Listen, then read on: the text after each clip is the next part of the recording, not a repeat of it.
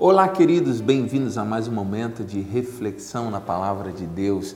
Eu quero é, concluir esse momento de reflexão no livro do profeta Isaías, capítulo 2, no versículo 5, diz assim: Venham, descendentes de Jacó, vamos caminhar na luz que o Senhor nos dá. Você precisa caminhar na luz, eu preciso caminhar na luz. Tudo aquilo que não está iluminado é uma coisa que está no oculto. Se você entrar num quarto muito escuro, você ficará inseguro, você ficará preocupado, porque você pode tropeçar com alguma coisa, se ferir com alguma coisa. Mas quando você aperta o interruptor e a luz é, é, é, é acesa, isso daí deixa tudo muito mais claro. Você se sente seguro, você sabe aonde você está pisando. Talvez muita coisa não tenha dado certo na tua vida, porque é necessário que a luz do Senhor Senhor ilumine a tua vida. Talvez os teus negócios não tenham andado certo porque tem muita coisa oculta. Talvez o teu casamento não tenha andado certo ou não tenha estado bem porque tem muita coisa oculta.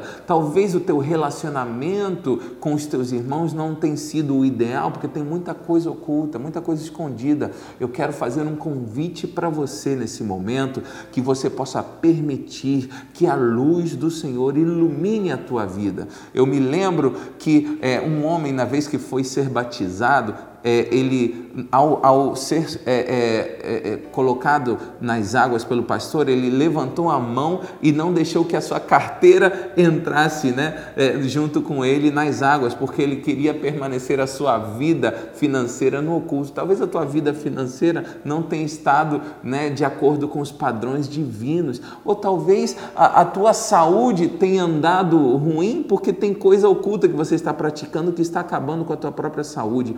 O que eu quero fazer aqui nesse momento é um convite muito sério para que você possa andar na luz do Senhor, porque tudo se esclarecerá e tudo ficará muito melhor. Que o Senhor te abençoe muitíssimo.